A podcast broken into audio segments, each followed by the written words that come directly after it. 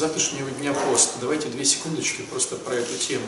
Исторически Петров пост – это до поститься Великий пост. Если у тебя есть понимание, что ты как-то не допостился, лентяйничал, не успел, забыл или что-то еще. Но имея в виду, самое важное в посту – это не что я ем, потому что это просто инструмент, а для чего я что-то ем, что-то не ем. Ну, идея вся проста. Мы это делаем, чтобы стяжать Святой Дух. Но связка «я ем, не ем» и «Святой Дух», она не прямая. Если вы помните, в Евангелии написано, что не делает это нас ближе или дальше от Бога. Что-то я съел или что-то я не съел. Но механизм работает в таком плане. Если я что-то не ем, у меня появляются возможности что-то делать, а что-то не делать. То есть классический хороший пост уводит от похоти. Похоть отвлекает от молитвы. Стало быть, молитва идет больше, стало быть, происходит стяжание Святого Духа. В следующий момент, если я что-то не ем или что-то определенное ем, то мои мысли могут быть свежее, я могу быть просто энергетически более подвижен. И стало быть, я могу творить какие-то добрые дела через это. А через это я тоже могу стяжать Святой Дух.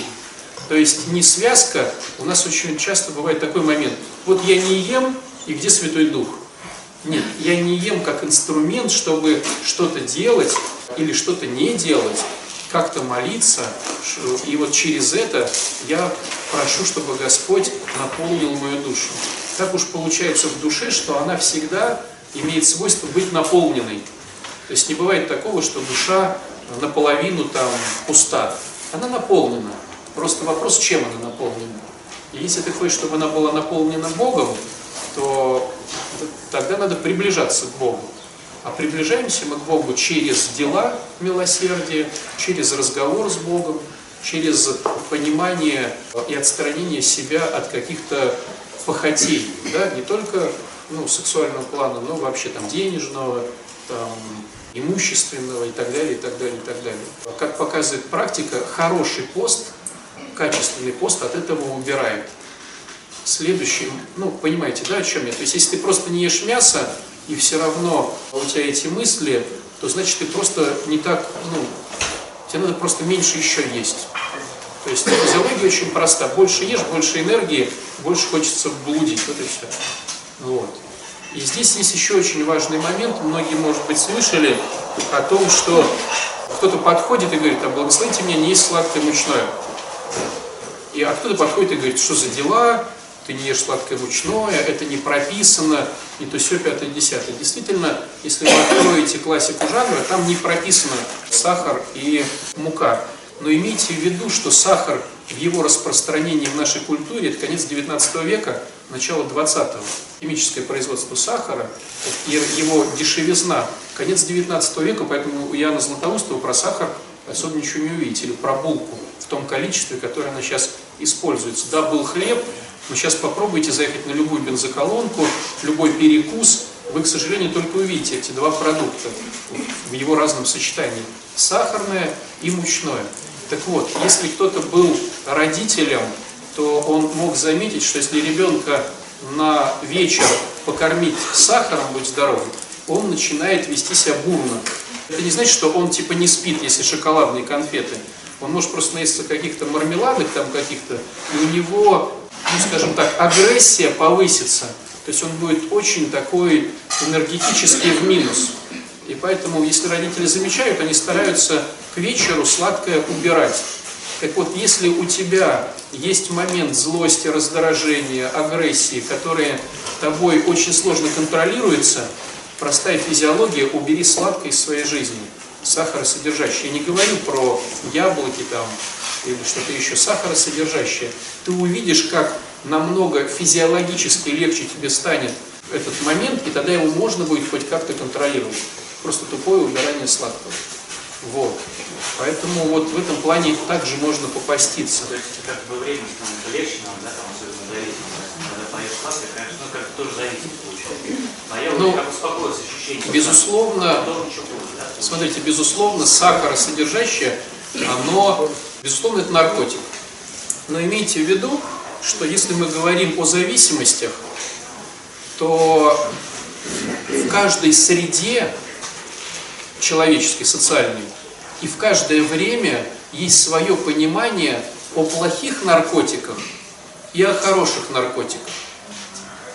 Ну вот, допустим, возьмите вариант там Советского Союза. Алкоголь считался хорошим наркотиком, показывали по телевизору употребление, члены политбюро, руководители страны могли себе позволить чокаться там или что-то еще. А вот, допустим, героин, да, ну, внутривенный, считалось плохим. А если взять историю немножко раньше, Булгаков и то все пятое-десятое, морфиподобное считалось нормальным, как успокоительным. Да? Если взять 19 век и начало 20-го, табак считался нормой. Причем э, ну, нормальным это считалось и ну, неплохим, скажем так. Причем порой от священника пахло как табаком, так и ладаном. И были даже такие моменты, когда вот считалось, что беснование происходит от двух запахов. То есть вот идет священник, бесноватый как-то его почувствовал и беснуется, да? Потому что от священника пахло табаком или ладаном. Это было нормально курить священнику. Сейчас другой пласт. Мы, допустим, вот если сейчас вы выйдете из храма, а батюшка там где-то подрясники затягивается, вы, конечно, будете переворачивать эту ситуацию в том плане, что батюшка человек, он тоже может, я же курю, но как бы я могу, а батюшка все-таки батюшка. Типа, то, то есть у вас будет смущение, вот я к чему. Даже сейчас, в наше время, э, хоть алкоголь всемирно призван веществом, изменяющим сознание, оно продается на каждом углу, то есть государство официально говорит о том, что это не наркотик. Взять вот Бакерию, допустим, да, такого известного врача, которого фондов там куча, он тоже говорит о том в своих интервью, что в принципе для хорошего состояния мягкое небольшое употребление это нормально. Ну то есть в нашей культуре сейчас это нормально. А вот, допустим, э, какие-то формы либо химические, либо естественного да, наркотика э, внутривенного, курительного или чего-то, оно считается плохо. Мы можем перейти в другой потом пласт следующей жизни, там, да, там, через 20 лет, там будет третий вариант общества. Так вот, мы хотим или не хотим, находимся в обществе, и поэтому принимаем его игру. И в наше время сахар не считается наркотиком. Почему он не считается наркотиком? Потому что на нем делают деньги все, кому не лень. И он продается везде. Но по своему воздействию на человека, по своему привыканию и разрушению, в принципе, сахар имеет те же экспоненты зависимости, как и ну, героиновые вещи все. И отказаться от сахара просто попробуй. Просто попробуй не есть сахаросодержащее. А мед? Мед можно, но не все много его могут. Сейчас, кстати, вот стало много действительно кафе, что иногда ну, ну, отказываются там, от алкоголя. Даже видел, вчера шел по это, э, рекламу на кафе, там где тоже чай, кофе и сладкое, да? Ну, как бы очень, очень много. Типа, это спасение России, что не от алкоголя. То есть там как реклама. То есть я вот отдаю себе отчет, что я говорю вам эти слова, да, а вы будете говорить, ну что-то как-то вот, ну понятно, там внутривенное, а сахар-то что? Ну просто ради прикола попробуй, ради интереса. Вот возьми неделю без сахара, и ты посмотришь, как твой мозг взрывается. Это нереально. Это нереально, да. То есть порой кто-то говорит, я вот не могу не есть мясо, батюшка, в Великий пост, потому что я там столевар. Ему говорит, здорово, ну столевар столеваром, давай тогда от сахара. Да я и сахар-то не ем. Ну и вообще здорово, легкий будет пост. Через три дня там звонит, говорит, слушайте, готов жену убить, детей покалечить, можно я сахар буду есть. И вот зависимость это же когда? Когда я не хочу есть, да, или пить, или что-то делать, а все равно меня вынуждает я своей рукой тянусь. Просто увидеть свою несвободу по отношению к этому веществу.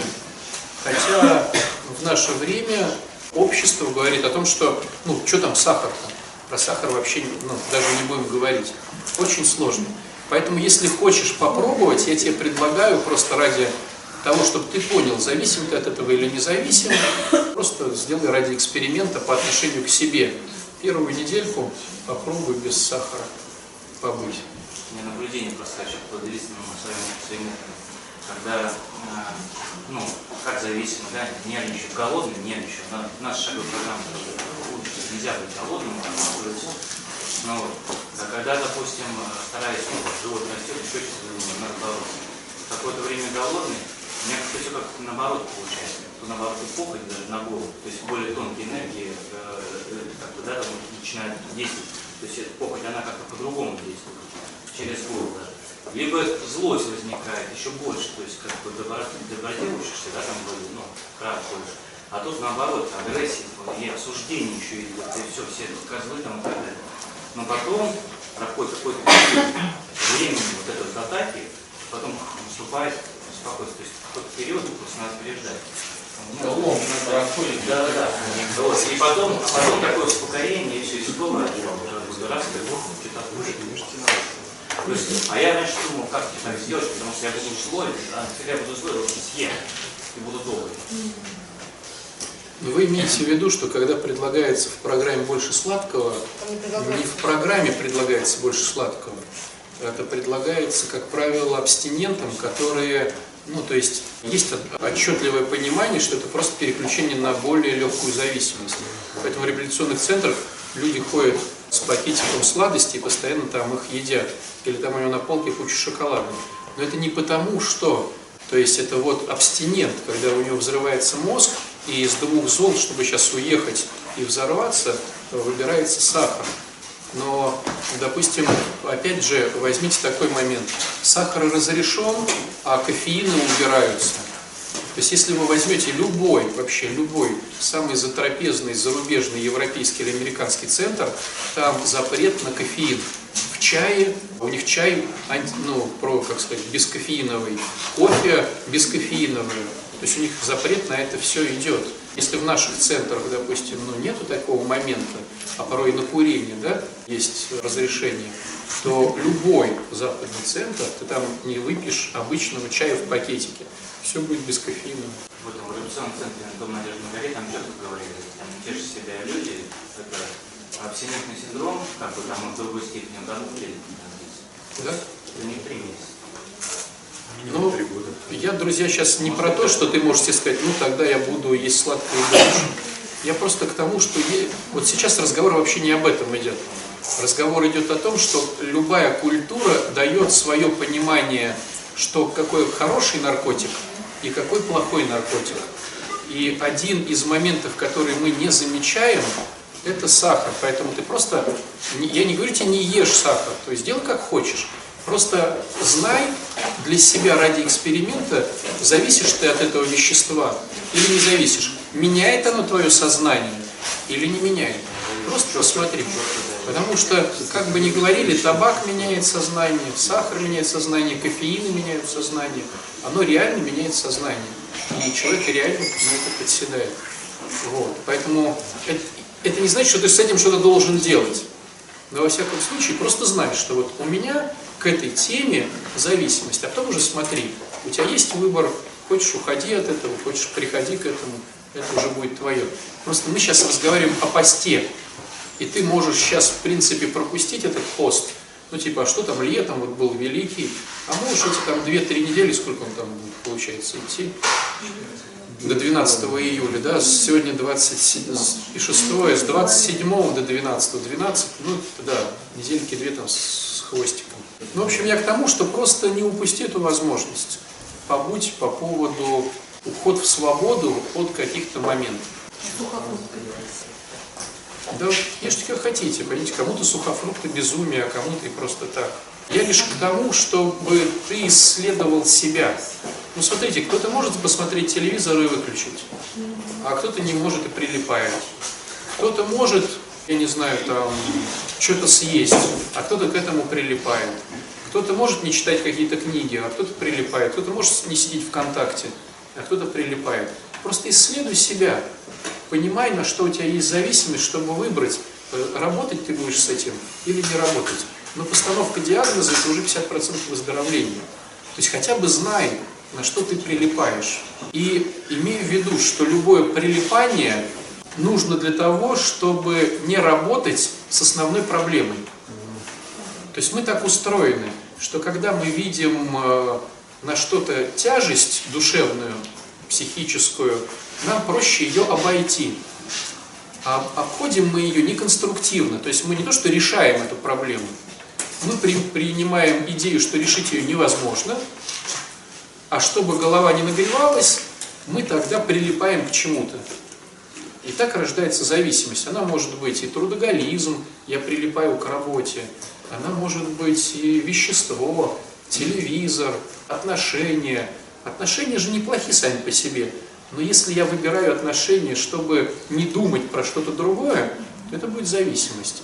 Я даже в литературе, когда учился, читал такая, среди многих зависимостей, человек может зависим быть от любой темы. Там была через запятую религиозная зависимость. Я просто помню, что я с многим соглашался, а про религиозную говорил, ну это неправда, ну как же религиозная зависимость. А потом я увидел этих людей. То есть дома все очень плохо, но человек не идет домой решать. И он остается дома, он, в храме он моет полы, там, молится до вечера. И вроде бы как бы здорово, но ничего себе, ты же Богу. Внешне. А если вскрыть этот, этот момент, оказывается, что там дома муж, с которым не хочет ничего там решать. Как-то прорабатывать себя. А я оправдываю себя этим.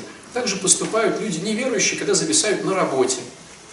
Набирают себе нагрузку. И идея-то какая? Я зарабатываю для семьи. А на самом деле ты просто не хочешь решить свои проблемы там. Неплохо зарабатывать и неплохо мыть полы в храме, но мотивация-то какова? То есть если мотивация деструктивная, то бесполезно. А если мотивация конструктивная, так и здорово, заводи отношения там, женись там, замуж выходи, ходи в храм, мой там полы, работай, зарабатывай деньги. Просто чтобы это было не заменой чему-то. Батюшка, а можно такой вопрос? А вот я так помню, есть хорошие зависимости. У меня была зависимость от групп. То есть я ходил вот три года каждый раз на группу. То есть это мотивация моя была другая какая-то. Либо, ну тогда мне помогало это оставаться трезвым. Смотрите, э, любая зависимость, хорошая или плохая, только в срезе какого-то социального рассуждения. На самом деле все зависимости плохие. Понимаете, да? То есть любая зависимость убивает твое тело, убивает твою психику, твой социум и твое отношение с Богом. Вопрос оставаться трезвым – это не вопрос, потому что мы не ищем трезвости, мы ищем выздоровления. То есть трезвость – это лишь инструмент, который позволяет нам соединяться с Богом более качественно. И человек, который поставил на карту трезвость, он, как правило, проигрывает, потому что на карту в идеале надо ставить выздоровление, а не трезвость. Но это как вот брать нравственность и духовность. Что лучше, быть нравственным или быть духовным? Вот если брать это как пирог, то пирог это духовность, а часть пирога это нравственность. Потому что невозможно быть духовным, но не нравственным. Но можно быть нравственным, но не духовным. То же самое с трезвостью, понимаете? Понимаешь, Константин? Ну а как, вот смотри, можно быть нравственным. Ну, допустим, говорить э, там «доброе утро», там, не спать с чужой женой, там, что-то еще. Ну, быть недуховным совершенно там. Причем нравственность это же критерий определенного общества в определенное время. Вот. То же самое с трезвостью и выздоровлением. Выздоровление это пирог, а кусочек пирога это трезвость. Можно быть трезвым, но не выздоравливать. Мы же знаем такие случаи. Но нельзя выздоравливать, не будучи трезвым. Есть понимание, да? Но тот, кто ставит на кусок пирога, только на его ломтик, он всегда проигрывает. Критерий духовности какой-то. Хороший вопрос, критерий духовности. Критерии духовности дают... Нет, ты можешь дать критерии нравственности только в свое время, в своем обществе. Потому что если сейчас в наше время переехать в Китай, то там будут другие критерии нравственности, понимаете, да? Или, допустим, перейти к малым народностям, там, этим алютам или кому-то. Ты приходишь в гости, и тебе кладут жену, чтобы ты увеличил наследство их племени. Это считается нравственным. А ты будешь думать, это не нравственно. Они говорят, слушай, это нравственно, мы иначе тебя убьем. Ты такой, ну хорошо, это нравственно. В одно и то же время разные социальные срезы дают разное понимание нравственности. Не говоря уже о разном времени. Допустим, возьмите там 2000 лет назад. нравственно иметь раба там какого-то и выколоть ему глаз, потому что у тебя плохое настроение. А что это такого? А что, я безнравственно поступил? Это моя вещь.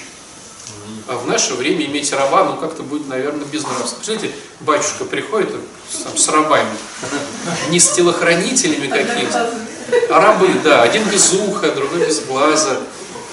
Это будет нравственно?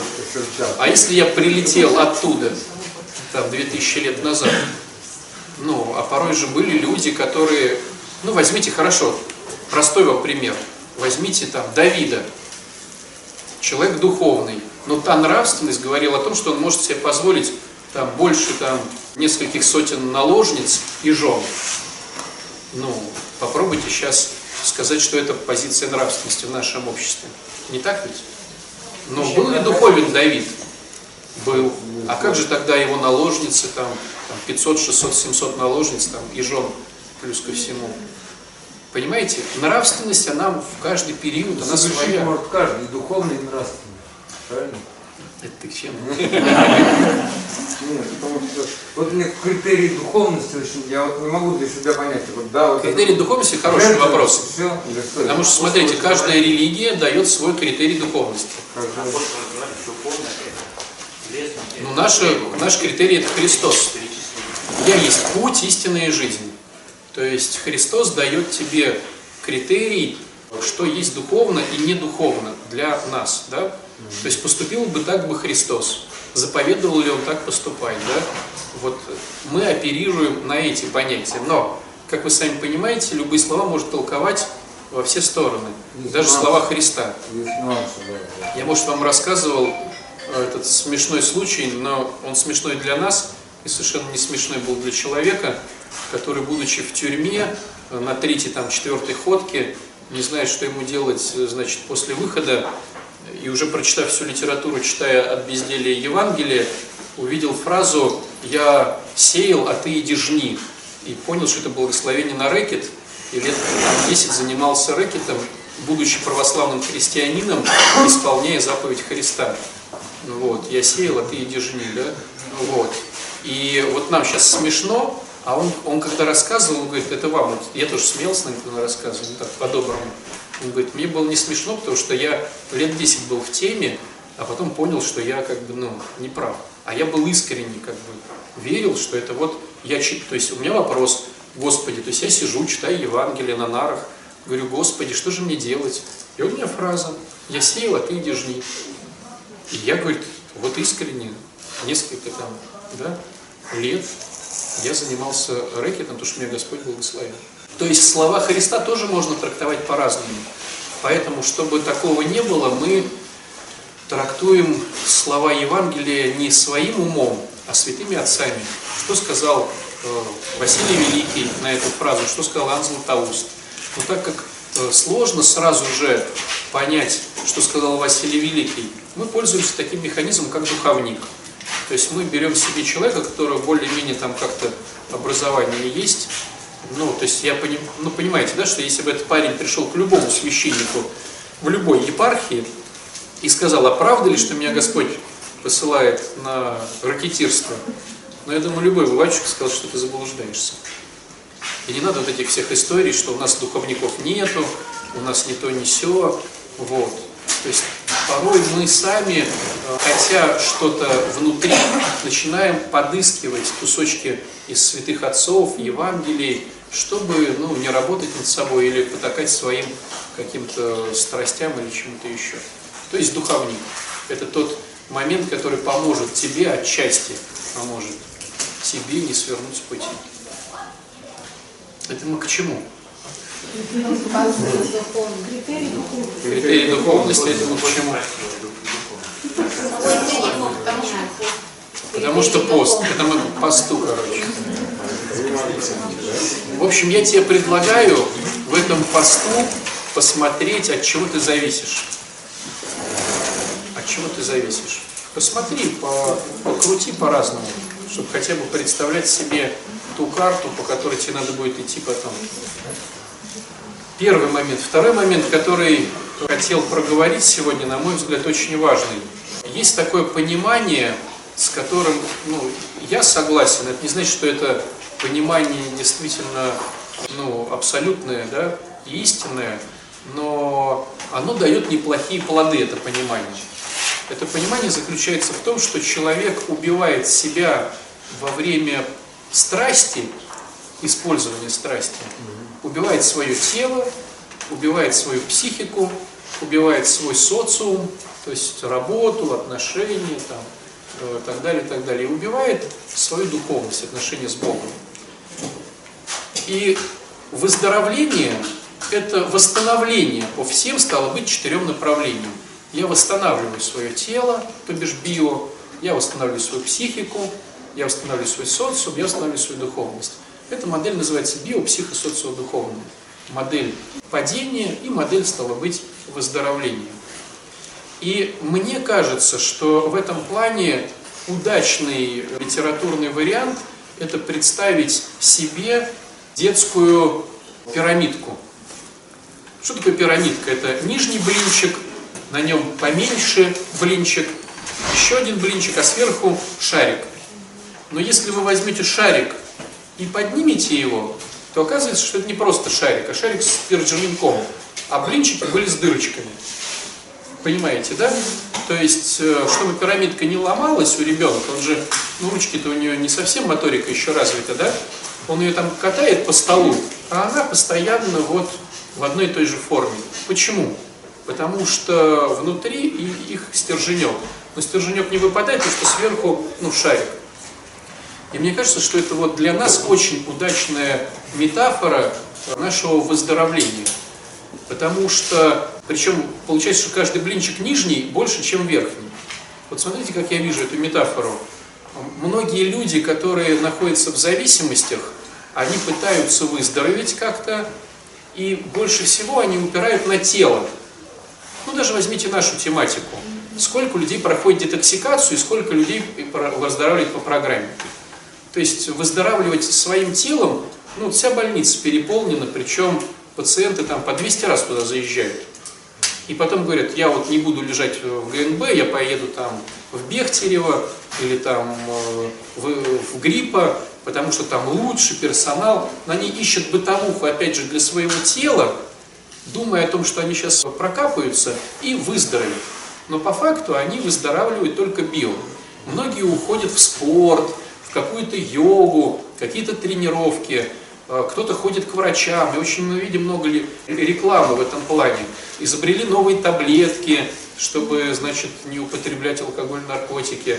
Есть там тема, может, помните, была модная, черепушку вскрывали, лоботомию, и какой-то там часть мозга либо выжигали, либо были темы э, азотом там это, ну, замораживали, говоря о том, что не будет чувствительности. А у людей как-то, ну, мозг же, он же хитрый, он же перестраивается, и, ну, меняются, да, ну, какие-то заменяются, да, от, отмершие места. То есть, ну, не работает тема, но это все про био. То есть человек хочет выздоравливать, только делая свое био. Уже меньше людей, кто начинает заниматься своей головой. Ну вот какие мы программы знаем? Там 12-шаговая программа, Шичко есть программа, есть там вот всевозможные программы церковные по поводу э, этих самых обетов Богу, э, как они, зароки, зароки, да, и так далее, и так далее. Мы сейчас не будем говорить о том, что лучше, что хуже. Я лишь хочу подчеркнуть, что по сравнению с количеством людей, пытающихся выздороветь телом, людей, которые пытаются еще и головой, их уже намного меньше. Конкретно меньше. То есть блинчик – который лежит на блинчике био, блинчик психа, он намного меньше. А людей, которые, проходя эти программы, начинают восстанавливать свой социум, их еще меньше. Это те, кто вот выходит, начинает отдавать долги, устраиваться на хорошую работу, кормить там родителей, семью, в своей жизни как-то прогрессировать в социуме. Их еще меньше. А людей, которые занимаются духовностью, их еще меньше. То есть этот шарик, он еще меньше, понимаете? То есть получается такая реальная диаграммка вот того, как люди к этому относятся. Теперь, бывает такая ситуация, когда человек говорит, ну био понятно, психо понятно, социо тоже понятно, хочу нормально работать, жена, семья, дети, там муж, А вот духовность, у меня Бог внутри. Я вот как-то вот с ним сам договорюсь. Или я на Бога обижен, у меня с ним свои там отношения, или там буду верить в табуретку или в силу группы. Вот. И, ну, как бы и веришь, и веришь. Что нам оценивать этих людей? Но вот если пользоваться этой метафорой, получается, что есть нижний блинчик, то есть ребята начинают ходить в спортзалы, восстанавливать свои зубы, там еще что-то. Есть следующий блинчик, допустим, да, ну берем наше сообщество, входит в программу, да. Есть следующий блинчик, в котором они действительно учатся в социуме как-то быть по-другому. Но духовность они не выращивают, либо выращивают ее самостоятельно. И получается, что блинчик наложен на блинчик, а стержня пропущенного внутри у них нету. Это знаете, как вот выращивать духовность самостоятельно, многие говорят, я с Богом сам, я сам молюсь, я сам там с Ним разговариваю, у меня служение есть, я по духовности сам. Но вот сам по духовности, это типа ты сам изобрел а-ля 12-шаговую программу. Вот такой же вариант. Вот представь себе, вот есть 12-шаговая программа анонимных алкоголиков и наркоманов, а ты тут с парнями изобрел программу 62 вздохов. Ну, типа того, да? И ее вот как-то пропагандируешь. Это такой же вариант заниматься по духовности самому, с группой. Мы там служим, я вот веду группу, я вот в служении как изобрести свою программу выздоровления. Это, конечно, флаг тебе в руки, но учтите, что программа 12 шагов, она с 30-х годов, с 60-х бюджет, госбюджет Америки, миллион исследований, кучу институтов, кучу головастиков, которые в этом всем. И сейчас мы имеем продукт. Иди изобрети такое же движение по духовности. Получится у тебя лучше, чем, допустим, христианство, которому 2000 лет, кучу святых отцов, кучу литературы, кучу инструментов. Иди изобрети. Но эгоизм говорит о том, что я справлюсь.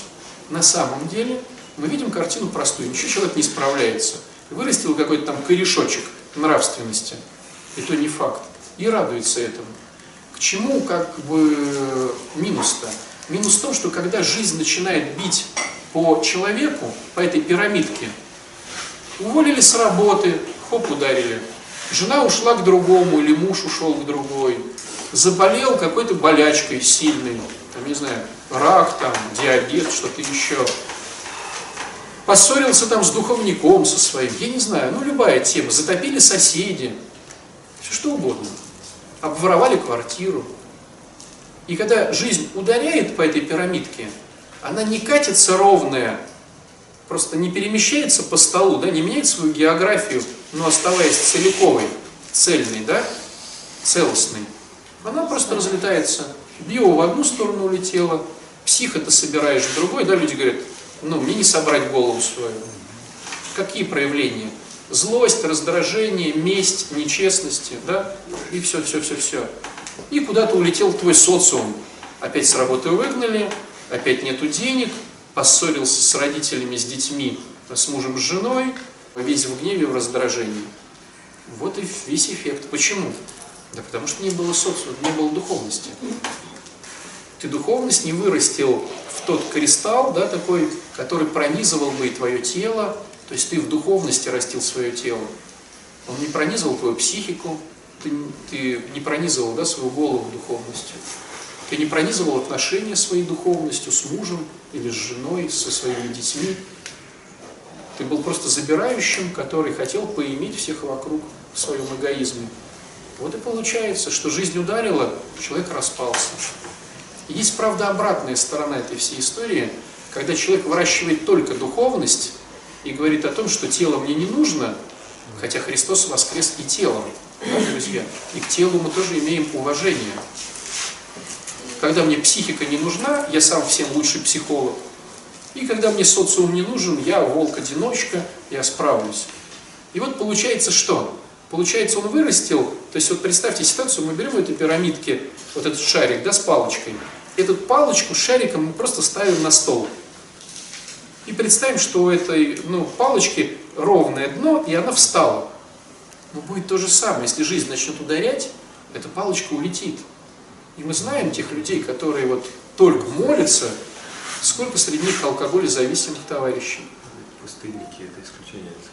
Пустынники, друзья мои, прорабатывают все очень неплохо. И понимаете, ну, ориентироваться на пустынников некорректно. Ну, давайте ориентироваться на Марию Египетскую. Александр Захаров, например, вы знаете? Возьми, сходи там в пустыню на 40 лет. Ну, давайте ориентироваться на таких, да, ребят? Мы можем ориентироваться на обычных людей, со своими слабостями, со своими... Ну, понятно, может быть, среди нас сидит пара пустынников, которые справятся самостоятельно.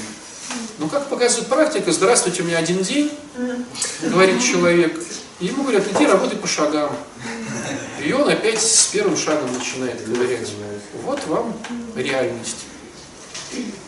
Ну, это реальность, которая вот, ну, реальна. Либо человек всех осуждает, осуждает, иноверцев, плохих батюшек, в интернете строчит, а потом хоба и самоупотребление. Но тут он не пишет, вы знаете, друзья мои, пять лет я осуждал там Кураева, сейчас сам торчу, простите меня, видать, мой путь был не тот, Кураев-то не торчит.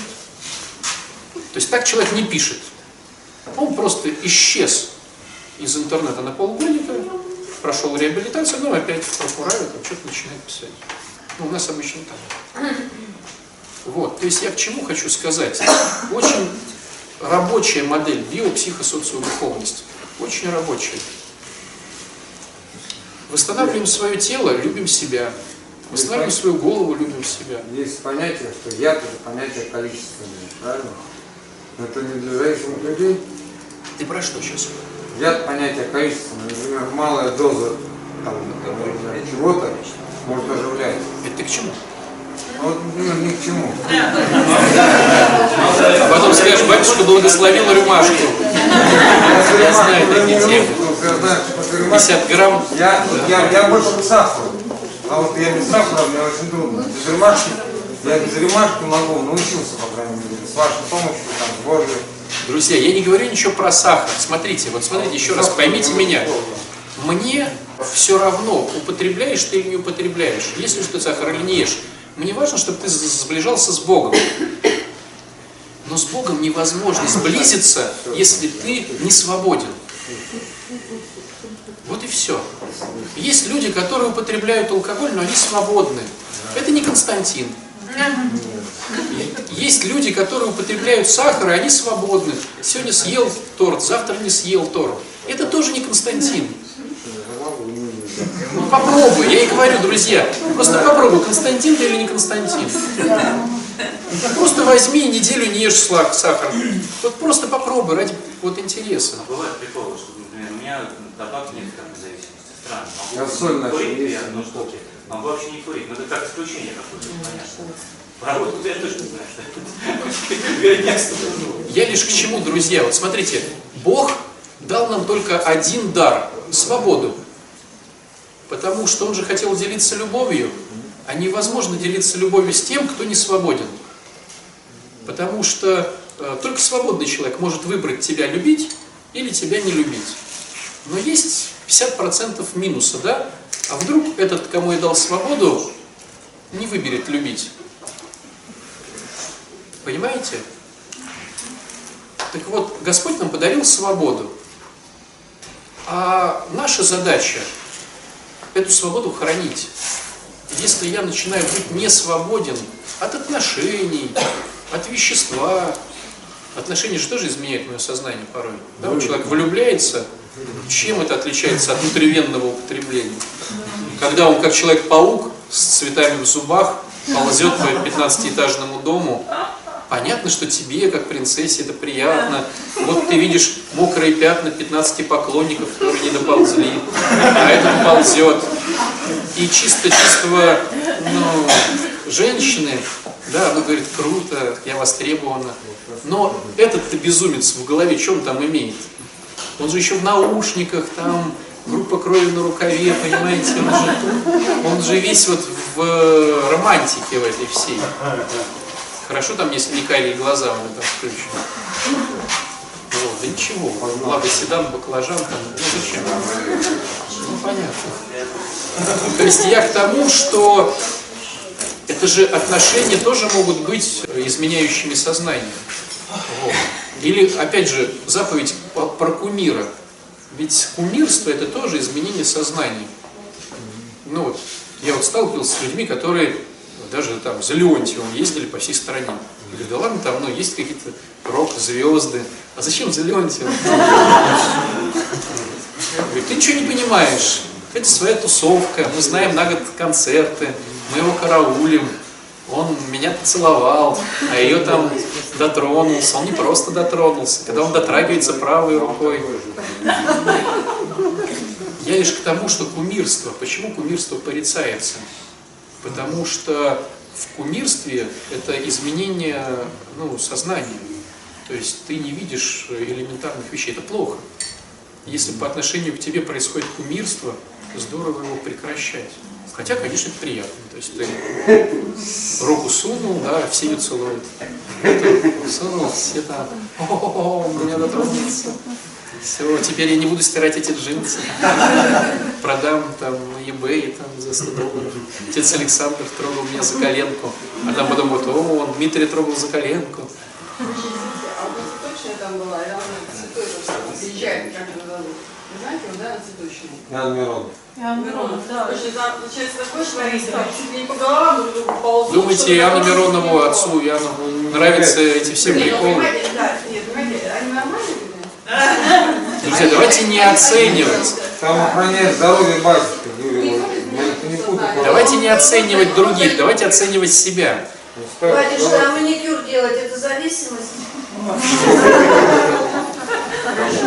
Если ты не можешь спать три дня, что у тебя ноготь сломан, то, думаю, зависимость.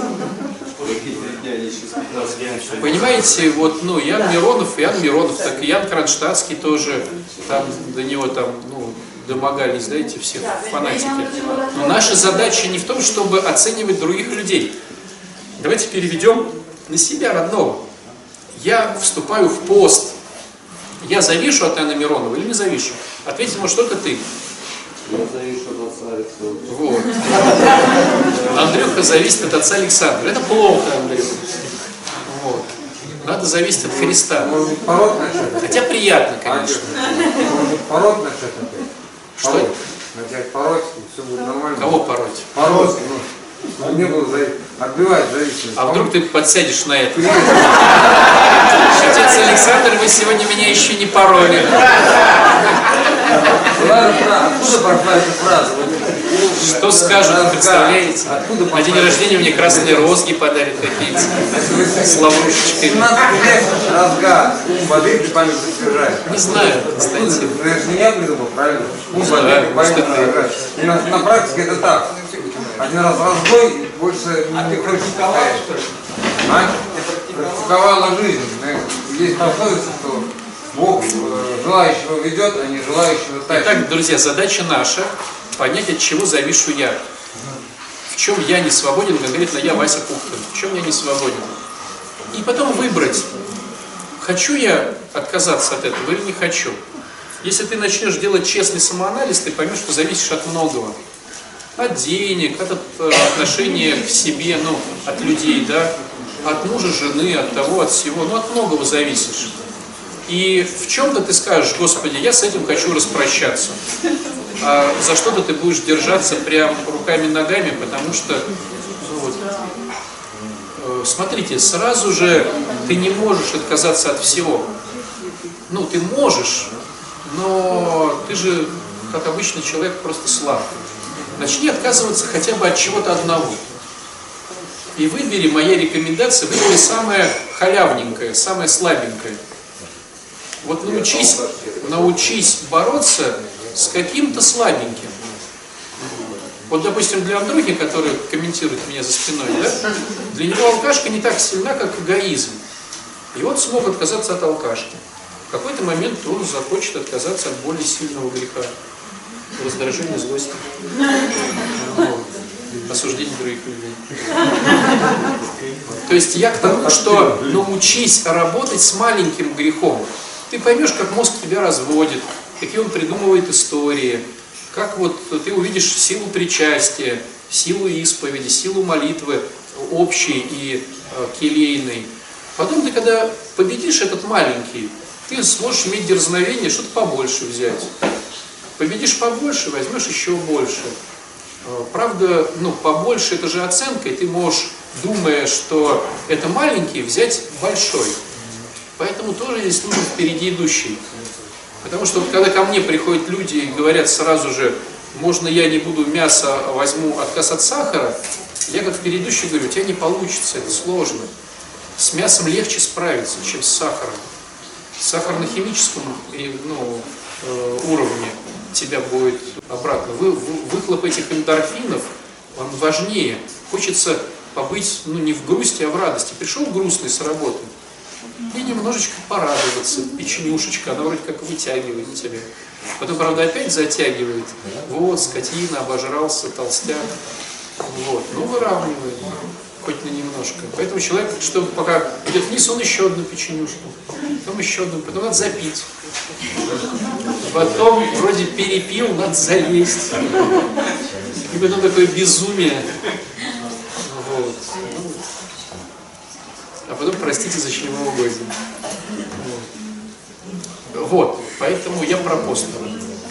Поисследуй себя. Посмотри, с чем ты готов поработать, и откажись в этом посту от какой-то страсти. Это было бы здорово. Откажись, это не значит, что в твоей жизни ее не будет. Откажись, это значит, что ты хочешь, чтобы ее не было. И порой, знаете, ну, Господь попускает, чтобы эта страсть побыла у тебя. Потому что иначе родится гордыня. Ну, представьте ситуацию, что я вот, допустим, борюсь с сахаром, да, там и Дмитрий борется с сахаром. У Димки не получается, а я такой помолился, и меня тяги нету. Я говорю, слушай, Димон, что ты к лошара? Будь мужиком. Мужик сказал, мужик сделал. Посмотри на меня. Что это будет? Гордыня сто процентов. А если мы жрем с ним, как два дурака? Я говорю, Димон, давай группу откроем. Хотя бы по скайпу. Я ем, ты ешь. У меня сегодня три дня чистоты, а у меня четыре. А я пришел опять, у меня здравствуйте, у меня один день. И вот мы работаем с этим. Представляешь, как я буду его понимать? Как он будет понимать меня? И если потом я уже все-таки дойду до первого шага и пойму, что в моих сил нету, вот тут же Господь хоп и дает чистоту. Но я-то понимаю, что чистота не моя. Ведь сто процентов я-то тут как бы вот я бился, бился, бился, как рыба об лед. Богу надоело, он смотрит на меня слушай, уже надоел своими молитвами. И все, не будет у тебя этой страсти. Но я-то понимаю, он сегодня сказал, что не будет, а завтра отдал мне ее. И я молчу, то есть если кто-то в этой страсти, я наоборот, брат, я тебя понимаю, у меня не будет этой, слышь, лошара. Потому что лошара, ну возьми в два раза больше. Поэтому я буду бояться, так сказать. И хоть у меня есть гордыня, но про это я буду молчать, да? Ну как, а кто может похвастаться, что он ушел от наркотиков? Что сам, что такой красавец? Страшно хвастаться. Вот. Потом тоже же молитвы призываем высшую силу без него никак. Ничего не Призываем. может, ничего не может. Ну, мы же грешники, мы же призываем, а когда он нам дал, у нас же сразу, ну, все-таки, наверное, я все-таки сам, потому что Да, с течением обстоятельств я был красавчиком. То есть порой Господь прям показывает сто процентов, что это не твоя сила, а Его. Проходит время, и мы начинаем думать, что все-таки это моя сила. Ну, гордыня же ее никуда не деть. Мне кажется, вот всем ребятам надо прописывать постоянно первый шаг, возвращаться к нему. Ну, потому что я опять начинается, я справлюсь. Вот. Я тоже на работу устроился, начал опять рулить. Нет, вроде помолюсь, все, сначала, да, хорошо. Батюшка, я устроился на работу. Вот, вот, вот. Да-да-да. Ну вот. А Потом Вот теперь- начинаем все равно рулить, да. Вышел из работы. Я вышел из работы. Я уволился. Нет, ну тут, кстати, выйти мне было сложно. Зарплату хорошую платили. Поэтому ты уже понимаешь, что Господь. Да. Вот, друзья, у нас время подходит к молитве по соглашению. Поэтому еще раз призываю не полениться эти две недели. Они же проходят прям хоп, и ты уже несешь батюшке подарок на день рождения. Понимаете? Очень быстро. Поэтому успей все-таки как-то успеть все-таки как-то э, поработать над собой. Молимся.